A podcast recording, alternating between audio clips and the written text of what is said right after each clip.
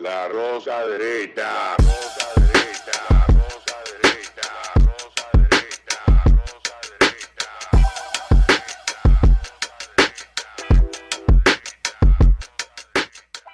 Este programa contiene tres personajes únicos y vulgares. Sus opiniones son totalmente individuales y ofensivas y debido a su contenido todos lo deben ver. Bienvenidos a otra entrega de la rosca derecha en el conteo regresivo, la semana electoral, primeras elecciones del año son las municipales, regidores, eh, ¿cómo se llama la cosa que uno elige para que recoja basura? Alcaldes, Antes se llama feo síndico. síndicos. Síndico, coño. Y, Sobaco. ah, Nos explicaron la Síndico. razón de por qué se cambió la nomenclatura. ¿Por El problema es que de los pocos países donde se llama síndico eh, es República Dominicana. Porque esa palabra como fea, como Sí, sobaco, alcalde, tú cicote, te encuentras mucho con síndico. prefecto, en, en, en- ¿cómo se llama? En Chile le dicen otro nombre, eh, pero aquí era síndico. Entonces la palabra síndico que no viene de la herencia española, pues no, no era muy conocida.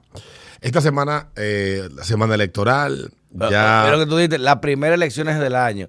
Ya, ya tú sabes que como país uno anda mal. Cuando tú tienes que decir, esas son las primeras elecciones del año. Faltan varias. Yo no sé, mira, ¿quieres que te diga algo? Diablo. A mí el modelo anterior me gustaba más que este, El do- cada dos años. cada dos A años. mí también, de verdad. Porque le daba a uno la oportunidad de votar por un par- partido Verla, evaluarlo. Ver- evaluarlo. y verla- a mí también. y entonces decidir si ese partido, esa fue quizás la razón por la que el PLD pudo conservar durante tanto tiempo el poder, porque llega luego de un desastre económico, producto de 20 mil cosas, pero que se le pegaron todas a quien dirigía el Estado en ese momento, que era Hipólito. Hipólito tuvo dos años muy buenos, por eso De los dos en- mejores años de gobierno de este en- en un crecimiento por encima del 4% 2001 y también el 2002, pero la debacle de Baninter y de otros bancos como el Banco del Comercio, el Banco Bancrédito y el Banco Mercantil y otros bancos que luego subsanaron, porque hay que decir la verdad, todos los bancos estaban enfermos. Hoy se puede decir, se puede decir hoy porque no se viola la ley, pero para la época todos los bancos importantes del país estaban haciendo lo que le daba la gana con los fondos, igualito que lo que hacía Ramoncito Báez. Sí. No nos engañemos con Lo eso. es que muchos se cuidaron. Muchos se cuidaron, muchos no tuvieron una, una, cara- una mente un- tan un- un creativa. guardia- exacto, no se le Y- fue la mano. Y no se le fue la mano ni, ni, ni empezaron a acariciar bueno. ideas presidencialistas, como el caso de Ramón Báez Figueroa. Pero eh, esa debacle eh, llegó después de las elecciones de medio término del año 2002. Explotó el gobierno. Esas elecciones solamente así significativo perdió el, el Partido Revolucionario Dominicano, el Distrito Nacional y creo que otras eh, alcaldías en el sur y en el este. Pero ganó la provincia completa de Santo Domingo y ganó casi todo el Cibao. 29 senadores obtuvieron, tu- obtuvieron una cantidad importante de diputados que José. Tomás fue que ganó esa. Ganó José Tomás. Pérez como senador del distrito y es, es cuando gana Roberto Salcedo aquí en el Distrito Nacional que derrota a la viuda de Peña Gómez Ah, y Cabral. derrotan a Fafa Tavera, que fue la primera vez que se aplicó aquí el Photoshop. Eh, Photo una- finish. El Photoshop. No, esa, esa, esas vallas de Fafa Tavera no había quien lo reconociera porque se le fue la mano en el Photoshop. Era una herramienta muy nueva. Venía usándose de- desde principios de los 90, lo usaban en algunas cosas, pero aquí cuando llegó parece que se emocionaron todos los diseñadores. De, de 15 años. Le, le da, de 25 estaba Fafa Tavera, cuando tenía como 60. Diablo. El asunto es que, que a partir del 2004, cuando el PLD, producto de la debacle del gobierno de Hipólito en la segunda mitad de ese gobierno, pues gana eh, contundentemente Leonel Fernández las elecciones. En las elecciones del 2006, el PLD era un partido que se veía imbatible. Ahí es que se da la alianza rosada Sí, el, el PRD entre el reformista y el PRCC, una, una, una alianza impensable, ocho, eh, 12 años antes. El O sea, diablo sabe cómo trabaja. hermano. 12 años antes, el Partido Revolucionario Dominicano y el Partido Reformista El antagonismo. este país en una crisis política que devino con un cambio constitucional que le, le, le costó a Balaguer entregar dos años de un gobierno que él había ganado. Porque un día con la cabeza fría analizaremos lo que pasó en el 90 y lo que pasó en el 94 Sí, pues eso es. cu- cuando no hayan pasiones. Pero había un plan muy bien estructurado de poderes internos, de sectores que obedecían a agendas internacionales y que Balaguer era en el medio de todo eso una piedra en el zapato y eh, todos esos, esa- esas, esa- esos intereses se, se fusionaron en un mismo propósito, que era sacar a Balaguer del poder. Sí. No necesariamente para que Peña Gómez ganara, pero sí para que llegaran personas al poder que fueran menos reacias a las intenciones que había con la O más, Dominicana. más sumisos. Más sumisos, a- de la exactamente. gerencia internacional, Porque- principalmente de Estados Unidos. Porque Don Elito era, eh, era terrible, era No, no. Balaguer era recalcitrante. No, se la tenía los gringos montar. Recuerda que le Sí. mandaron a poner campos de y refugiados. dijo que no. de Haití, y eso, lo que quieren hacer hoy en día, que está mitad de gringo en la frontera, eso hablado después de Southcom, lo querían hacer con la guerra y le dijo, no, No. aquí no, compadre. Entonces- si quiera aquí no. El PLD, que tuvo resultados que la gente valoró positivamente, de no haber sido así, no le votan mayoritariamente en el, en el 2008. En el 2006. ni en el sí. 2010, que el PRD no sacó ningún senador, ah, a, a- a duras penas algunos diputados, una, una cantidad importante de diputados, pero no tal vez la cantidad que el, el PRD pudo haber deseado. Y es que Paliza empieza a destacar como estrella de la política, Sí. es elegido diputado por la provincia de Puerto Plata.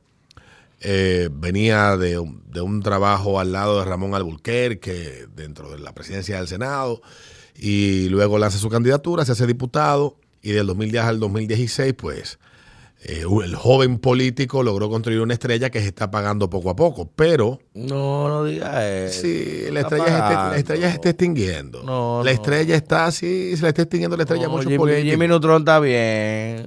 El está asunto duro. es que, que esas elecciones así divididas le daban a uno la oportunidad de poder evaluar, Y castigar. castigar Mira, o, todo, o- eh. o no. Y eso le daba al- a los políticos de turno el compromiso de, de, de brindar resultados que fueran palpables. Llegamos a una semana donde ya no se- ah, es importante que la gente sepa, a partir de las 7 de la mañana del sábado está prohibido el expendio de bebidas alcohólicas, no el consumo. No vayan a confundir, que la policía siempre le gusta andar zarando. Usted no puede tomar. Usted No. puede comprar el viernes, sentarse en su casa. No puede venir a amigos. La policía no puede joder. Lo que está prohibida es la venta de bebidas alcohólicas, porque la ley, la ley así es que lo expresa. El expendio, venta de bebidas alcohólicas, bla, bla, bla, bla. Y hasta las 5 de la mañana del domingo, del lunes 19. Pero eso lo único que hace es que le da el chance a los que venden bebidas de Ay, ganar un poco más. eh, ganarse unos cuartillos más. Le suben 30 a la Presidente. Oh, pero claro. y esto es 100 un problema, al, al- y 100 a letra viejo, 150. Es un problema, estoy buscando. ¿Tú quieres tu romo hoy? Ahora, el domingo, De 600 y prepárese y compra el 800. viernes, compra Sí, el sí, sí. jueves. Usted cobró el 14, mañana el 15, compra el viernes y no tenga que joder. Esta país semana- No se, no se arregla con esa vaina. Que Esta semana ya, ya quedaron prohibidos los sondeos, las encuestas, hasta después de las elecciones, que otra vez comienza el reloj nuevamente.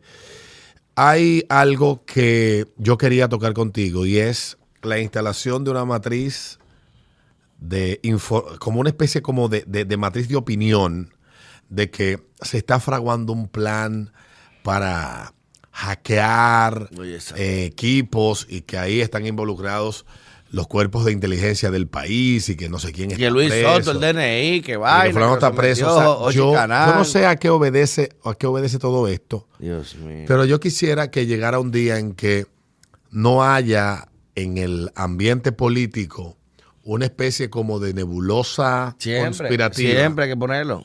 Hay que decir que explicar lo, la derrota. lo que pasó en el año 2016 no, en 2020 no es posible. O sea, no es posible porque en este año no tenemos eh, máquinas de votación electrónica, a menos que la Junta a propósito, como se hizo en el 2020, a propósito distribuya erróneamente las boletas, lo- la del municipio de Santo Domingo Norte, La en Pedernales, para- la de Pedernales la manden para, para, Oye, eh, para. Miche, eh, a menos que no lo haga de esa manera, que pueda eso disrumpir la organización cuando ya esté casi el montaje listo para abrirse la votación y que la gente pueda votar y diga, oh, oh, pero ven acá, pero este Yo no conozco a nadie aquí. yo no conozco a nadie aquí. A menos que no se haga algo así, tiene que ser con toda la intención, porque tantas décadas montando elecciones y que no pasen estos errores, pues lo harían improbable. Pero fuera de todo eso, este tipo de, de- de situaciones, y más ahora con la facilidad que dan las redes sociales de buscar instalar teorías Por conspirativas alrededor de procesos que no deberían hablarse de que, de que no se pueden hacer conciertos, no se puede vender alcohol, que todo eso es ridículo. Y podemos hacer una lista de cosas que hoy ya no sirven para nada. La ley seca no sirve para nada porque antes no la hubo y eso nunca fue un problema. Dios, ¿en qué país desarrollado tú vas que no Eso es no absurdo. No- Pero ven acá. Eso es absurdo. No, que a un restaurante a cenar. No, que el día antes de las elecciones No puede tomar puedes vino, salir, pero no puede tomar vino. maldito, pero- Pero eso es absurdo. Wow. El tema de la publicidad en los medios de comunicación. Por mí que hasta el mismo día de las elecciones pasen publicidad. Y que los candidatos vayan a presentar sus Yo de acuerdo. opiniones. Porque en un estado donde la libertad se, se garantice y las instituciones funcionen, esto de que de veda electoral, que tiene un sentido bastante de, de principio del siglo XX, cuando la gente ponderaba el voto y en el silencio yo voy a reflexionar Pasa, si las propuestas de, de Casal son las mejores. Miren, eso se fue al diablo Pero ven acá. hace tiempo. Aquí el que está amarrado, está amarrado. Desde antes de votar, está todo el mundo Entonces amarrado. es una realidad que le pone una mordaza, es una de- son naciones que ponen, le ponen una mordaza y ponen en, con- en condición de desventaja a otros medios, como el caso, los medios eh, tradicionales, como la televisión, la radio y la misma prensa, que no pueden recibir publicidad eh, 48 horas antes de, de, de las elecciones. Pero el candidato se mete a Instagram con una tarjeta de crédito y le mete, Y le mete- 10 mil dólares y te sale en tu aparte. Tú vas al baño a cagar, te sale, "Ey, hermano, pero ven acá. las vallas que están puestas en toda la ciudad no las quitan. No. Los afiches no los Un bajan. contrato mensual, no pueden quitarlo. Los afiches no los bajan. Entonces es un absurdo. Es anacrónico, en completamente anacrónico. El tema de la ley seca, el tema de la veda electoral es absurdo. Y yo creo que la madurez que hemos mostrado nosotros, a pesar de la malcriadeza del político dominicano, pero me refiero es a nivel de, de, de proceso y resultados. Aquí, en cada resultado que se va dando, miren si ha- hay madurez que lo que pasó en el 2020, a pesar de que hubo sectores que buscaron instigar aquí un Chile del, 2000, de- del 2019, un Colombia o un Gracias a Ecuador. Dios, aquí no pasa vaina. Eh, aquella frase de Diosdado Cabello, la brisita bolivariana que iba a soplar aquí. Que va a soplar en todos Y lados. medios internacionales instigando Fíjate, y, y vendiendo hacia afuera un sentimiento supuestamente ellos de inestabilidad, porque a mí me llamaron amigos que viven fuera, que lo que está pasando allá, estoy preocupado por ti. Yo, aquí no- yo estaba bebiendo en la cacata del Sánchez La Fe a dos días de las elecciones, el martes 18 de febrero del La año cacata. en la cacata. ¿Y qué tú haces en la cacata? En la cacata bebiendo cerveza. Le digo yo, no, pero no, yo estoy bebiendo aquí en un sitio, este país está tranquilo. Lo que hay, diablo. cinco come mierda frente a la Plaza de la Bandera, En el, tú ibas al mamaya, que nunca seguro. han hecho nada en su vida, con la idea de que ellos van a salvar la democracia, le han se han dejado utilizar de carne de cañón en el medio de una A situación. ellos les fue bien, porque están nombrados. No, todo, no, a ellos les fue bien. No, no, no, no, porque A eso fue lo que bien, Ellos les fue muy bien. Eso fueron lo que utilizaron de carne de cañón. Saludos a Bartolomé, a saludos a, Natalia Mármol, saludos a Ñato Liriano. Ah, no, yo estoy hablando del grupito. A ellos les fue muy bien. Del, del grupito de gente con notoriedad digital que fue allí a, con pancartas. y me pongo los, eso eran en los panties, que para que no, No, pero eso eran los políticos. le fue muy bien. Eso eran los bien. Es que eso eran los políticos. Estoy hablando de los que, por engancharse en la moda del momento, uh, fueron y vaina porque yo recibí mucha presión. Y te puedo decir a ti que la presencia de Luz García, instigada por todo lo y no le quedó de otra que ahí se tomó una foto. Obligado. Y todo el que le veían un poco de notoriedad le mandaban andanadas, le mandaban Porque no turbas, no turbas digitales. Y yo no voy para ningún lado porque aquí primero no hay ninguna, eh, ninguna democracia en crisis. Aquí va a haber elecciones el 15 de marzo. Esto es un país que ha demostrado madurez en situaciones más difíciles y la vamos a demostrar ahora. Esto va a pasar y seguiremos. Y eso fue lo que pasó al final. Pero sí hubo la intención de degenerar eso un- en, en- en un pandemonium y, y una, y un desorden violento en el país para que todo esto Yo se no jodiera. La eso no fue así. Que, la gente no sabe lo que es. Eso, eso fue así. El día que se cuente la historia, el día que los granujas que estaban frente a la Junta Central Electoral cuenten la historia, porque exceptuando de esa, de esa calificación a Carmen Inver Brugal, que fue la única que mostró entereza y carácter, y la única que se ha atrevido a hablar, aunque sea someramente, de lo que allí pasó, los testigos presenciales de lo que se, de cómo se dio eso, un día van a tener que animarse y contar lo que pasó en el 2020. Que casi provocan una, un baño de sangre en el país Sí. por no haberse amarrado los pantalones frente a quienes provocaron eso. Que fueron cuatro personas en este país. Un día se sabrá, con nombre y apellido. ¿Cómo tú lo sabes, dilo? Y cómo, dime. y cómo llamaron de manera altisonante y desafiante, sin tener la autoridad para ello, el presidente de la Junta ordenándole que suspendiera las elecciones o que él iba a saber. Eso, eso, No, no, espérate, Es un día- Alberto, espérate. Ahí- un día ahí se va a saber. un tema colectivo y mucha gente con cabeza fría. ahí, se- Recuerdo con Orlando Jorge Mera. Ahí se va a saber, sí, en paz descanse. Un, un rol, un rol fundamental Sí. en calmar de un lado. Cálmese, espérese. Sí, la sí. vaina está tensa. La- vamos a calmarnos, vamos a hablar. Todo lo- estamos jugando el país, ¿eh? La estabilidad. Es es un cierto. país, mami, señores, en ese tiempo, Venezuela en un- casi una guerra con Colombia. Brasil daba al diablo. Estados Unidos daba al diablo también con un tema de elecciones. El mundo estaba convulso. Y de los pocos lugares en, el- en- Latinoamérica que estaban relativamente estables socialmente, éramos nosotros, que se armaba un problema con ese maíz de elecciones. Baño de sangre era corto. Por Pero- aquí por pero- lo- un hermano mata a otro. pero lo cierto es, lo cierto es que hay que reconocer independientemente Hubo gente con cabeza fría en todos los partidos. Y uno de esos hombres Vamos a con cabeza calmarnos, fría vamos a fue el presidente de la República, Danilo Medina. Bueno. Hay que reconocerlo. Yo no te voy a decir tanto como eso, porque Hay que reconocerlo Eh, porque pudo. de los más instigadores que le armaba un expediente, coño, aquí a un técnico de claro y un coronel, Alberto. Ahí está el expediente armado, que te diga atraso, vaina. Yo Por no- Dios. yo no conozco detalles. un expediente mandado armado de noche a la mañana. Ah, Yo no conozco detalles de eso, pero ni todo es tan verdad ni todo es tan mentira. Yo sé que no, pero te estoy diciendo es que se buscó una solución para culpable. Búscame un culpable. Esta gente, técnico Sí, de claro, PRM. Pero cuando, Hubo un cuando, lío, cuando loco. vino, cuando vino la, la- la investigación de la OEA, Ahí se terminó. Negligencia pura.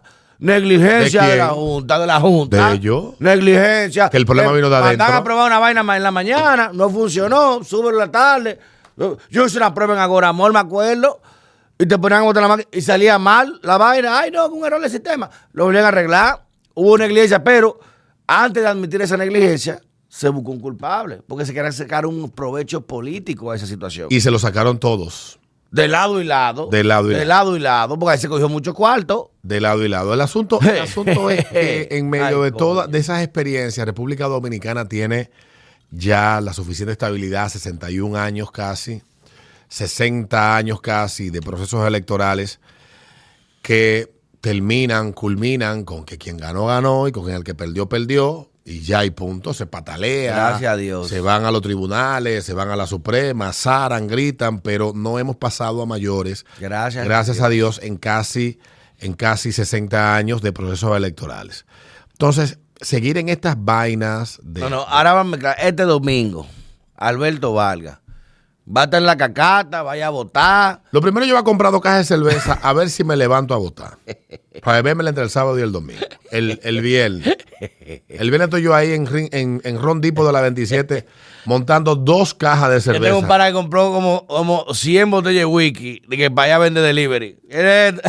Allá vende delivery, diablo. Ya hay un negocio con eso. Sí, sí, Llama el domingo. Porque acabó el la- romo. cajas de cerveza yo me la bebo, la vendo, pero Ay, si me levanto con ánimo, que es la otra parte que quiero plantear de lo que No, no, está es un deber pasando. ciudadano, tienes que ir a votar.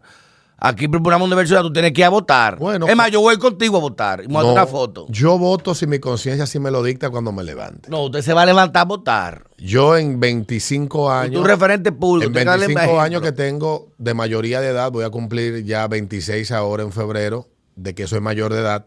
Desde que cumplí los 18, yo he votado en todas las elecciones. Yo también. Ahora, ¿qué de diferente tienen estas elecciones versus a otras elecciones que yo he vivido en el pasado? Estas son las elecciones donde no hay contenidos. Estas son las elecciones sin propuestas. Estas son las elecciones de, demotiva- de demotivación total. Estas son las elecciones de los peores candidatos posibles Lo que peor podamos no, ver. pero ven acá, Albert. Estas son las elecciones de los Peores peores, candidatos posibles. candidatos posibles. Luis Alberto y Atasio son los peores candidatos de cada partido. Bueno, no, voy a- Carolina y Domingo son los peores candidatos de cada partido. no vamos a decir que todos lo son, pero creo que es la elección donde más candidatos, Menos opciones hay. con candidatos potables en, a nivel nacional, me refiero. Tú te sientas a verlo uno por uno Y de hecho, la periodista Nuria Piera, nacional está feo, la- eh, la, la- la periodista Nuria Piera y, y- y Laura, Laura Costa, abogada, que tiene varios días escribiendo en Twitter, buscando las propuestas que la ley obliga que estén publicadas en la página de la Junta, los programas de gobierno que proponen los candidatos a las, a las alcaldías. La mayoría de los candidatos, la Junta no ha cumplido con su deber de publicar No, no los diga eso. porque programas. Opción Democrática publicó Eso lo un dijo- muchacho, Juan sí, que andan vestidos, que Eso- eso- aceras seguras y las zonas seguras. Eso, eso lo, eso lo dice, lo dice Laura Costa, que es una persona que me merece mucho respeto, y la periodista Nuria Piera, que hizo un trabajo este fin de semana. Pero volvamos al tema de la falta de propuestas, de la, o de la inexistencia de propuestas que tú digas, bueno, esto es factible, esto se puede, esto es realizable, esto se puede, se puede hacer. Mire, mi hermano, yo no he visto unas elecciones donde haya más nula. eh, Es que no hay nada. No digas eso porque te digo, mira, tú Juan, quieres, tú quieres saber- dijo que las zonas seguras y las pero, calles eh, seguras es- para el, todos. El problema, el problema Casals, que, que, que muchas veces es que la referencia que tú haces, yo creo que tú lo haces No, no, no hago- buscando provocar, honestamente. No, provocar, no, no, no, no, no. Porque no me hablan. Es un tema de burla, No, no, no, no no, no, me ¿Cómo no, tú me sabes que- No, no, no. Harry Potter, hermano. No, No, no, no, no, el no, pendejo, Alberto. no, no, no. Yo quiero, yo, vamos a hablar de, de lo posible. Ajá.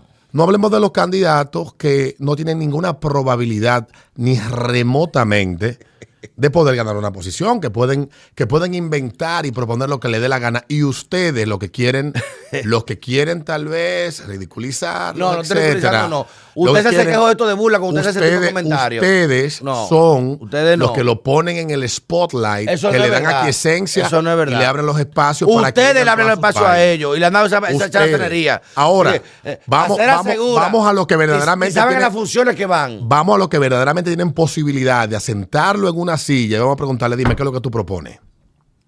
¿O qué tú vas a seguir haciendo? Eso no, eso se meten en una cueva y no salen. No saben ni- Tú mencionaste a Luis Alberto, que es candidato a alcalde por Santo Domingo Sí, Este. sí. La gente no le conoce el tono de la voz a ese tipo. Es verdad. Y se lo di el otro día, que- vi al hijo de él, no sé dónde, en un restaurante. Y dije, coño, pero él no se deja ver.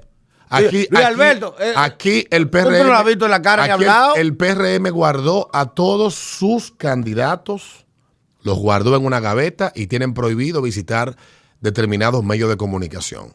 Esa es la verdad. Tienen no, eso no es verdad. Carolina Esa se ha manejado verdad. eh, en muchos medios. Esa es la verdad. Pero Carolina un tigre contesta. Esa Esa- mujer- no, esa es la verdad. Mira, yo, tigre. yo, Pero hago, un programa, yo hago un programa de radio que yo duré en el 2010 tres días entrevistando candidatos.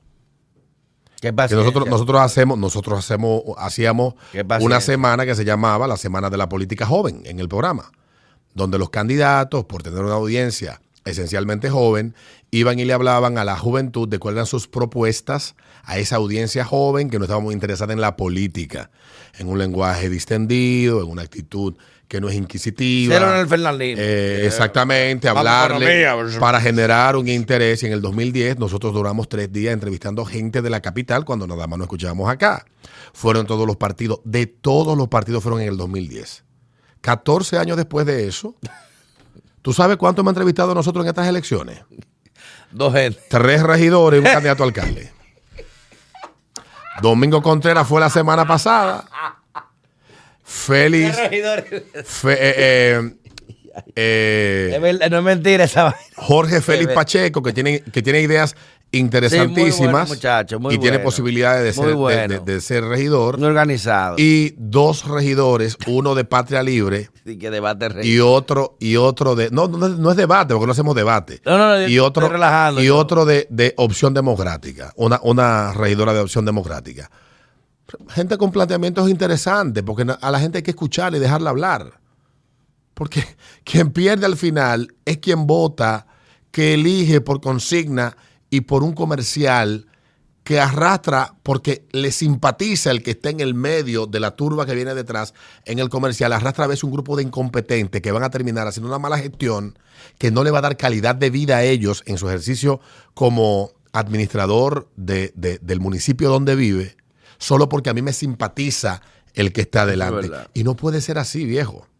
Y estos políticos se resisten a someter al escrutinio de la gente lo que ellos piensan. Pero en el programa que tú haces, le hicieron una. es que da vergüenza. Le hicieron una pregunta en, el- en uno de los programas que tú estás. Le hicieron una pregunta a una joven candidata No, no, que, es su, una vergüenza. que su única propuesta es yo tengo 20 años. Y cuando le preguntan cuál es su Eso- línea, eso- eso es su, pensami- su pensamiento ideológico, algo que es la base, la, la base fundamental de Sí, cualquier ente político, no tiene definición Es ideológica. verdad, Eso es verdad. sí. Y es esa, la lo peor es que entonces sale una amiga y dice, eso de la, la ideología es fundamental. No, Yo te pregunto que la ropa que tú pones, que tú pareces conservador. Yo, Entonces, eso- esas eh, cosas... Eso no está bien. son- entonces, la política, que es importante y que afecta la vida de todos nosotros, las decisiones de los políticos, porque un político sin ideas, un político sin ideología, es un político maleable. Es un político que se mete en un cuarto Como dice Van Bosch, deja el sombrero, deja la es- cabeza con los sombreros. Es un político que se mete en una habitación y le dicen, yo quiero que tú propongas esta ley y que me la impulse, aquí están los medios, y termina uno con una mierda de ley que nos jode a todos. Yo sí te digo algo. en esta Cuando el político tiene claras las ideas y los intereses a lo que él defiende, no hay problema. Por eso yo no tengo ningún tipo de problema, por ejemplo, con tipos como, como José Horacio. Porque él tiene sus ideas claras. Sí, claro, yo estoy de acuerdo. No estoy de acuerdo con ella. Yo lo combato. Pero yo prefiero más 20 José Horacio, que tú sabes, ya mira, ese yo no voy Cada a día camaleones. eh. Eh, Cada día estos pendejos que no tienen ningún, que hoy son de un color, mañana de otro, verdad. traspasado de otro, gente con ideas firmes, son más útiles que este grupo de guanajos que vemos ahora que ni siquiera se, atreven a proponer nada con, con determinación.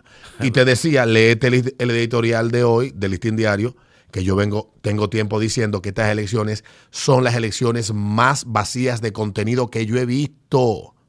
Que lo que tenemos es un chatarrero político. Y cuando venga la de diputados y la de senadores, que nos vamos a dar vida nosotros. Mira, y tú lo dices así, pero es tan real de que estamos a cinco días de elecciones y no se siente. Este país, en enero, ya tú sabes que votar en mayo. En enero también, en mayo elecciones. Estamos a cinco días de elecciones no se siente elecciones. Yo iba, le dije a mi mamá, mi voy el fin de semana, tengo que el niño me dijo, pero este domingo hay que votar. Yo, ay, coño, ¿verdad? No se sienten. Yo estaba haciendo, yo estaba armando un party para el domingo. Un party para el domingo. No, yo iba a, de me a. Punta Cana a ver el niño y dije, mamá, pero hay que votar, mi hijo, este domingo. Yo, Ay, coño, ¿verdad, vieja? Pero que no se sienten. Y yo creo que esa parte de la, de la falta de contenido, pero creo y reitero que es una, como tú dijiste, hay una línea de que, mírame, ser, no hay debate, no hay propuestas, no hay referencias, todo es llevar a un meeting, gente, No dijeron un meeting, porque caravana, en lo- los meetings se dan discursos. da vuelta, Llevar a una caravana, beber romo, con dembow, romo, hacer coro, y polvo ya. para los tigres. Y ya. ¿Cómo que polvo a los tigres? Ah, eso Lo es, parte de feo, la, eh. eso es parte de la logística. Pero polvo uno, polvo dos. Tú no has caravaneado nunca eh, eh, en tu vida. Yo he caravaneado mucho. Hay, una logística bien organizada en todos los- en- los en partidos. todos los ámbitos. Todos los A ámbitos. los tigres esta, este carne. Mira, a mí una vez me invitó un partido para una caravana de cierre de campaña en el 2000, Este país. en el 2012. Y me pusieron dos jipetes y una caja de whisky para que yo fuera a la caravana. El problema es que yo en esa época eh, yo era estaba completamente apático a ese tipo de cosas.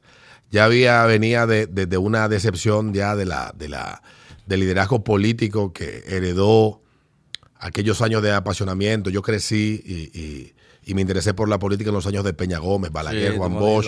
Jacobo Magluta, Oh, yo eh, yo etcétera. En el 90 con Jacobo. O sea, yo vengo de esa época, aunque suene añoranza pendeja, pero en esa época Coño, es verdad, ya no hay discurso en los mítines. no hay discursos que políticos. antes se cerraba el mitin, había un discurso. Una, Los políticos no tienen que dar discursos ni, ni, Mira el pueblo, ya y vamos a resolver el problema Y del- esta- coño, es verdad. y de esta forma que lo vamos a hacer. No, no hablan de nada de eso. Se ponen a hablar cháchara. Van a los programas a hablar de que les gusta bailar dembow. Programas serios. Le preguntan a los candidatos, ¿y usted baila dembow? Sí, pero esos son los mismos políticos también han, transformado el esquema. No, lo que Y pasa la es- complicidad lo que pasa entre es que medio, cuando el que hace la entrevista empeña el cerebro, no puede hacer las Ah. preguntas difíciles. Ah, ya. Yo busco, me busco problemas fuertes por hacer preguntas difíciles en ciertas entrevistas, pero eso es parte de, de la experiencia que uno vive en esto. Y lo único que resalto de estas elecciones es que se ha dado un valor o se le ha dado más preponderancia quizás a regidores, que antes la gente ni sabía que era un maestro regidor, y ahora se hay una preponderancia que, coño, un regidor, esta gente, fulano. Porque han aparecido algunos candidatos, ahí puedo mencionar a, a nuestro amigo Jorge Félix Pacheco, que es un muchacho que sale de manera bastante explícita, clara, eh, distendida. Muñiz, una muchacha explica- con en Santiago también he visto un par de muchachos Sí. en la televisión. Eh, Eso me ha gustado, eso me ha gustado, que hay muchachos que están interesados y, y haciendo propuestas novedosas, pero obviamente eh, eso no es la mayoría. Esas son las excepciones. Esas son las Te lamentables. voy a poner el ejemplo. El ejemplo mío, en el caso mío, yo voto en Santo Domingo Norte. Mi, mi circunscripción es la número 6. Tú vas a votar por Betty Geroni. En, no. Yo no, ¿Cómo vo- que no? yo no, el voto es secreto, mi hermano. Yo no sé por qué yo voy a votar todavía. ¿Cómo que tú no sabes por qué? A, a cinco de elecciones tú no sabes quién va a votar. Yo estoy- yo soy Ah, por de una apuesta que tú vas a hacer. de los indecisos. Ah, pues es el Super Bowl que tú estás jugando. eh. De los indecisos. Cuando me den la hoja de los regidores. Ahí es que tú vas no. a revisar. Yo voy a tirar una, una moneda para arriba donde caiga ese. este hombre del diablo. Por- no, porque en donde yo vivo, en el sector que yo vivo, no ha aparecido un solo regidor a hacer una reunión con la comunidad, a plantear sus propuestas de representación en la asamblea de la ciudad, El en el municipal. ayuntamiento, en el consejo municipal. No ha aparecido uno. Ahora, pero tú sabes que sí han hecho en menos de cuatro semanas cinco paris en el Boulevard de Sabana Perdida.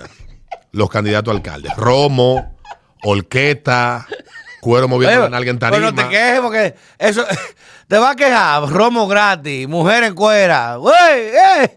Ahí va- Sí, pero Diablo. te invito a que te leas el editorial Diablo. de Listín Diario de hoy. hoy, es no que la leer. política se ha ido reduciendo a eso, se ha farandulizado de una manera tal que pareciera que lo único que necesita la gente es exactamente eso.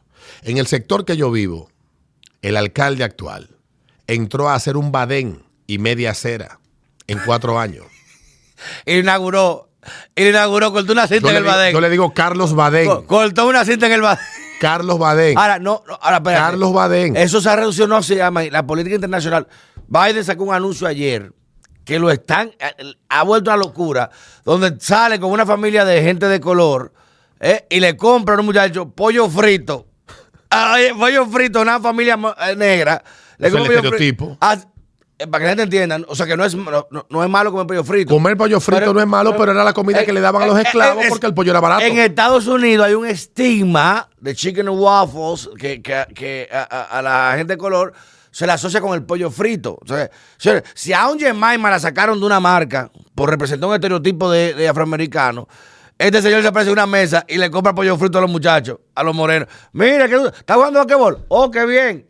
Y le Que es otro estereotipo. Le ha dado un maldito golpe a la campaña que en vez de ser familiar, que, se- que yo lo vi, coño, dije, coño, está lindo el tipo de familia. Hasta que empezaste a leerlo. Hasta que dije, sí. mierda, loco, pero ¿y cómo así? Pollo frito. Oye, cómprale coño, un sándwich, cómprale una lasaña, una pasta. Dije pollo frito. Y la gente ha empezado, los mismos morenos estaban encojonados. Coño, pero ¿cómo es esto? Somos esclavos, que nos dan pollo frito. Que no es malo Hay comer algo- pollo frito, pero conozcan la historia de, de- de- de esa receta, el mismo vaina de Kentucky, mucha gente no sabe, ¿eh? de, de, de KFC y otras marcas, que prácticamente vivían o alimentaban eh, esas, esas plantaciones con, con eso porque era lo más barato que había. Y el aceite se reciclaba. Y decían pollo frito por cantidad para darle. Hay algo, hay algo que hemos visto en esta Terrible, campaña. terrible decisión de campaña. Eh, mira, yo, yo, en lo que son expertos en comunicación dicen una frase: todo comunica. Todo comunica. Y los que se van un poco más allá, que hacen doctorados en comunicación y se han especializado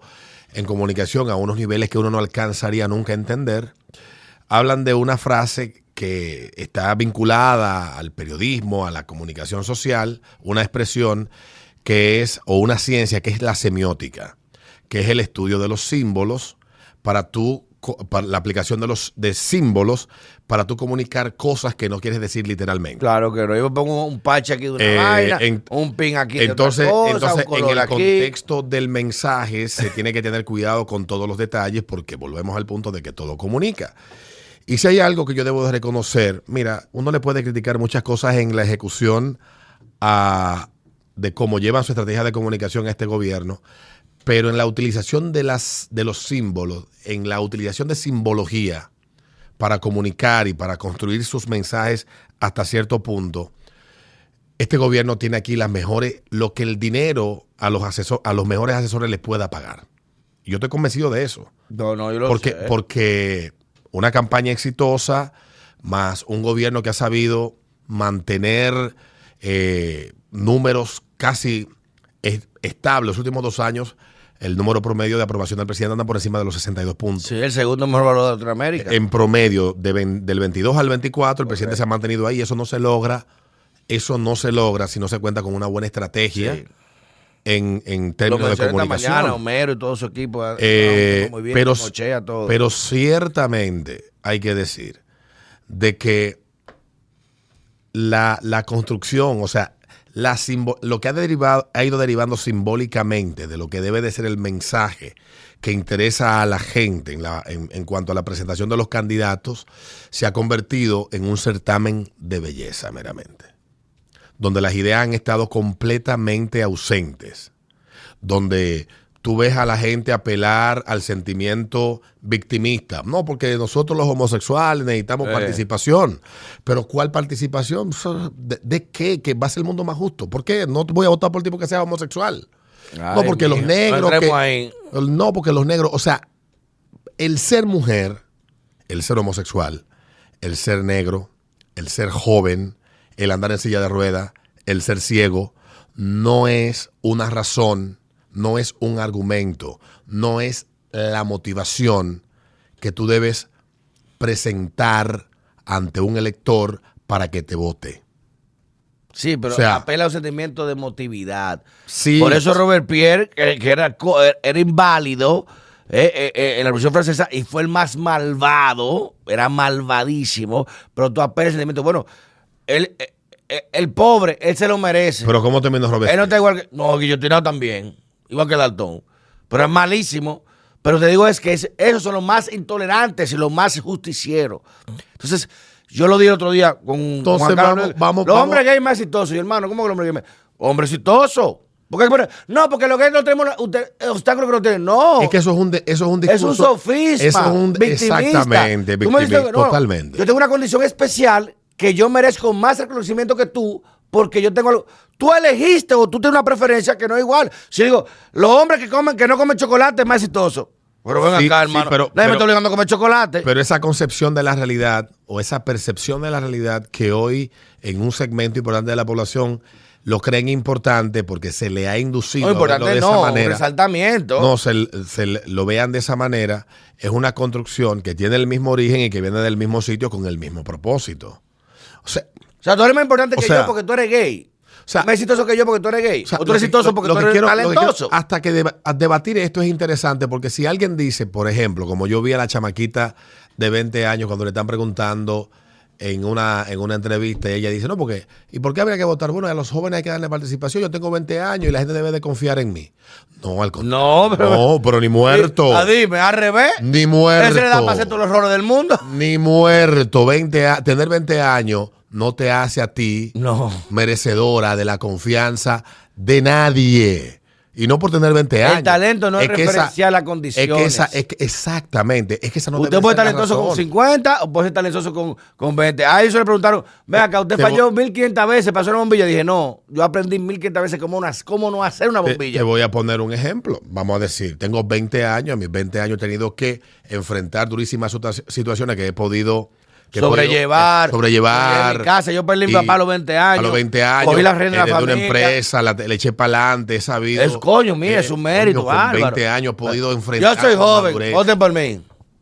No, hermano. Entonces, eso es lo que estoy diciendo. El talento no puede ser referencial. Y lo que tú dices tiene mucha razón de que se ha convertido en un concurso de belleza. De belleza. O de, de, de características diminutivas. Yo soy mujer, yo soy negro, yo soy eh, eh, eh, gay. Que esto, que no tiene nada que ver, porque una referencia es el talento. Hay gays que son exitosos y hay gays que no son exitosos. Hay hombres exitosos y hombres que no son exitosos. Mujeres exitosas y hombres. Y hay de todos lados. O sea, cuando tú pones la condición por encima del talento, haces lo que justamente está dándose en el mundo de hoy que estamos confrontando, que es un tema de ideología, narrativa. Ayer, mira, y es una vaina que está tan instalada y los medios contribuyen a, a esa perniciosa instalación de esas ideas en la mente de la gente. Que había una feria de empleos y va un periodista y entrevista a ese periodista a dos jóvenes. Uno de ellos es una jovencita de 18 años de un batey de no sé dónde, si de Villamella o de, o de Monteplata, no sé. El, asunto es que no, no, no recuerdo de cuál es el sitio. Y ella dice que ella con 18 años ha depositado mucho currículum y que ella no ha obtenido el trabajo que ella quiere. La han discriminado porque ella es de un batey. Ah, yo vi eso. Sí. Evidentemente, a esa muchacha la mandaron a eso o le dijeron que dijera eso o se ha creado esa idea en la cabeza. Nadie a los 18 años de edad consigue el trabajo que quiere. consigue el trabajo que aparece. Y si usted en su adolescencia no se fue a una escuela técnica a estudiar algún tipo de carrera a nivel técnico, como asistente de contabilidad o asistente de producción de televisión o algún lenguaje de programación o diseño gráfico, algún idioma, al técnico en enfermería, no sé, algún técnico en lo que en lo que tú estabas viendo pornografía y jalándote los cueros en la habitación. había mucha gente que estaba Lo que haciendo hace otra Rocco cosa. todos los días. Entonces, cuando llega la hora de tú hacerte adulto y cargo de tu vida y no estás tú provisto de las herramientas que necesitas para salir a competir al mercado por una oportunidad laboral, tú tienes que coger los trabajos para lo que estás habilitado, que son aquellas posiciones donde no se necesita más que Una gente con dos manos y dos con ojos. dos manos y dos ojos, para hacer una tarea repetitiva. Yo le agradezco a mi madre tanto. ¿Sabes cómo fue mi trabajo? A los 13 años en la ferretería americana, en un curso de pasantía que hacía en cerrajería, trabajé en plomería e informática. Dije que te quedaste en plomería, me dijeron. Me encantan los tubos, instalar tubos. Y después a los 16 años, a los 16 años pedí un permiso especial y trabajé en Párago, en donde estaba Hospitel. Sí, ¿Te recuerdas? Hospitel, sí, 27, Párago, en la Hospitel, 27. Al lado del edificio Claro. Bueno, lo que era Codetelante. Trabajé ahí de call center con dos llamadas. Todos dejamos currículum en ese edificio. Co- para- en Párago, época. cogiendo llamadas, mira, así, call center. Hey, how you doing? Eh, thank you for calling the Spring PCS phone number. Cogiendo llamadas, duré un año y pico y, me, me- y subí de rango. Fui, empecé como CCR, que era Customer Service Representative, después fui como encargado de reclamaciones, después fui monitoreo. Y duré casi dos años en el trabajo. Y eso me formó una disciplina que, como tú dices, bueno, ya yo pasé por esto. La vida es un proceso. Pues tú no puedes llegar que llegué, me gradué. Gerente. Llegué aquí, gerente del banco, eh, VP financiero. Pero Mira, ven acá. Eso, hermano. eso es tan así. Es el problema de- Es- de- de- del victimismo. eso- ¿eh? No, no, no. Y, y Que tú peor crees aún. entitled, tú te crees que tú No, no, eres es con el derecho. En el derecho yo de. no puedo- ¿Cómo yo voy a entrar a, a coger teléfono? Eh, pues Yo cogí teléfono Te voy- te voy a y, poner- y amanecí hasta las 12 de la noche para ir al trabajo, a, la, a la universidad a las 7 de la mañana, al colegio a las 7 de la mañana. Hay un concepto que hoy, hoy es controversial discutir. La gente no ve eso. Y Eugenio, Eugenio Derbez estuvo en el medio de una controversia porque dijo algo que es muy cierto. Él ah, le fue a alguien ofreciendo su trabajo, no tenía ninguna experiencia, y él le dijo, bueno, mira, como tú no tienes experiencia, yo estoy dispuesto a que tú me manejes a mí esas cosas, más o menos por ahí va la conversación, pero inicialmente tú sabes que tú tienes que por lo menos demostrar que tienes la capacidad, no estaba aspirando a un salariazo de entrada, pero tú no tienes ninguna experiencia. Dame que tú sabes hacer algo. El tema de la experiencia, que dicen, no, porque me piden siete años de experiencia. Mira, hay muchos trabajos, muchas carreras técnicas que dentro del programa de formación le exigen a quienes la están estudiando hacer pasantías en lugares. Aquí hay monto- montones de muchachos que estudiaron eh, eh, técnico en, en- en metalmecánica, técnico en electricidad, técnico en, en- electromecánica, técnico en reparación de transmisiones, que terminaron trabajando en los centros donde ellos fueron Hacer su pasantía. a hacer su pasantía. ¿Estuvieron bien? Porque demostraron tener habilidad. Tiene la capacidad. Hoy en día, tú sales a buscar una gente para que haga una pasantía, no aparece nadie. No, y voy a trabajar de gratis. Y por salario mínimo, no, es que tú, pero hermano. El último pasante que, yo tuve, cero. el último pasante que yo tuve en la empresa que yo trabajo, ese pasante hace 10 años, fue en el 2013. Ese pasante de ahí con nosotros pudo hacer una red de relaciones, conocer mucha gente y a partir de eso se pudo insertar en el mercado haciendo lo que le gustaba, laboral, y tiene una empresa hoy en día de realización de videos. Oye. Entonces, No estoy diciendo que fuera producto de lo que... no, pero tuvo que empezar por algo. Pero de, al- de algo le sirvió haber estado en un lugar donde transitaba mucha gente que alguno de esos le iba un día a Amarró esto, fulano se la buscó, requerir, y eso capacidad. lleva de una cosa lleva a la otra. Y hoy los culpables de eso son los padres que no le hacen entender, siendo ellos padres pobres. Porque hay gente que porque cree que va dos veces al mes al supermercado, tiene luz, tiene cable e internet, creen que son ricos y le hacen pensar a los, a los hijos que, la, que ellos son ricos. Y entonces cuando el papá se queda desempleado, como pasó con mucha gente aquí en la pandemia, Se vuelven locos. que hay que cortar el internet, que hay que reducir el gato. Ya no se puede prender el aire, mi hijo. Déjame que yo mochete break. Así hubo mucha gente aquí. Sí. Tener un choque de realidad, no estoy diciendo que sean todos, No, pero, pero es algo que está muy extendido y no lo quieren, no lo quieren comprender. Entonces, en una sociedad como esa, que, se, que está tomando esa deriva, por eso invito de nuevo a que lean el editorial hoy del Listín Diario, porque mm, uno a veces es crítico de ciertas cosas, pero cuando, no por coincidir, pero uno dice, coño, carajo, en, dentro de todo este contexto que estemos viendo, que hay mucha gente observando que el panorama político pinta una dirección de una sociedad Sí, que está en franca decadencia, en declive, donde quienes están llamados a ser los mejores dentro de sus iguales, porque el que va a una posición de, de liderazgo, un alcalde, un regidor, se supone que dentro de todo lo que están a Es su alrededor, mejor. es de lo mejor y lo que tenemos es un chatarrero político para estas elecciones, evidentemente que algo le está yendo mal, en algo le está yendo mal a la sociedad, en algo le está yendo mal al país, que las mejores propuestas son las excepciones y no las reglas. Que los mejores candidatos son las excepciones y no las reglas. Que el voto se decida porque yo estoy de acuerdo con que, ah, sí, yo soy del PRM porque el presidente ha salido muy bueno. No, pero ¿y si el candidato alcalde del, del- del- del- del municipio que tú resides es una persona que no tiene ningún tipo de habilidad, tú no conoces cuál es su propuesta, ni mucho menos cuál es el equipo que le acompaña o le acompañará? Óyeme, tú, si fueras a elegir el que te va a operar de una enfermedad terminal o una enfermedad importante que sea debido a muerte, tú dejarías la decisión Eh, de ese profesional a la simpatía política que tenga esa ah, persona. Para decirlo más claro, si vas a elegir a alguien que te vaya a operar del corazón y hay cuatro médicos, tú elegirías al médico que simpatice con Luis Abinader solo porque simpatiza con Luis Abinader? Ah. ¿O no te irías a ver si es un buen médico, cuál es su historial, qué, qué- qué- cuántos se le han muerto en el quirófano? eh, Oye, el cua- otro cagando. el, el- proceso de, de- de- de- de recuperación, qué tan eh, qué tanto seguimiento da. No, tú no lo harías. Igual que no, que te preocuparía si te dicen a ti que el piloto, que el piloto tiene poca experiencia, pero es PRMista.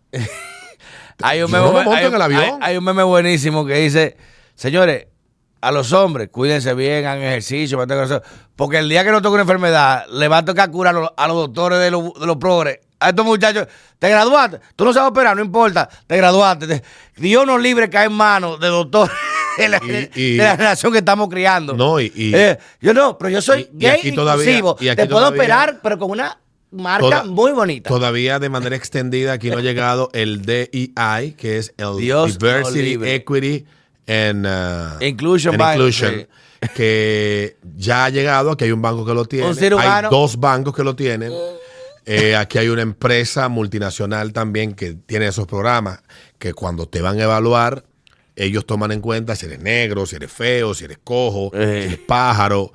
Y, Y yo te dan entiendo que- preponderancia. Yo creo que un profesional que se gradúa, Yo con no buenas quiero saber buen currículum, lo que debe de primar al momento de optar por una posición es, ¿tiene las competencias?